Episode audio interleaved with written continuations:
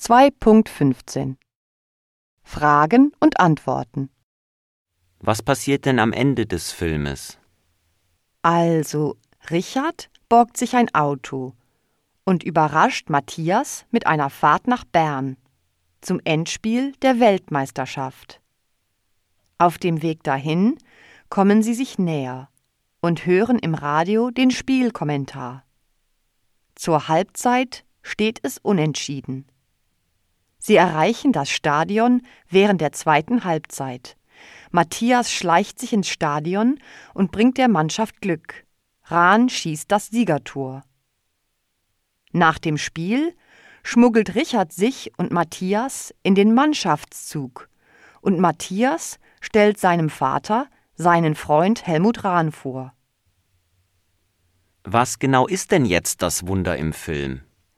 Das Wunder im Film ist der unerwartete Sieg der Deutschen in der Fußball-Weltmeisterschaft.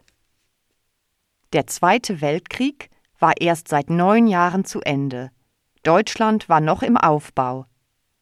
Das Leben war anstrengend, Familien zerstört.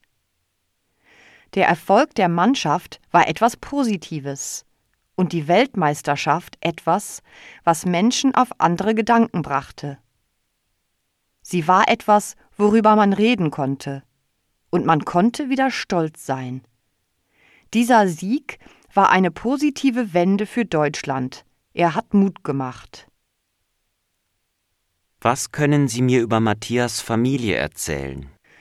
Matthias hat eine ältere Schwester, Ingrid, und einen älteren Bruder, Bruno. Ingrid tanzt gern. Bruno ist Kommunist und spielt in einer Rock'n'Roll-Band. Alle helfen in der Gastwirtschaft, die ihre Mutter Christa betreibt. Christa hält alle zusammen. Sie ist stark, verständnisvoll und geduldig. Der Vater, Richard, war zwölf Jahre in sowjetischer Kriegsgefangenschaft.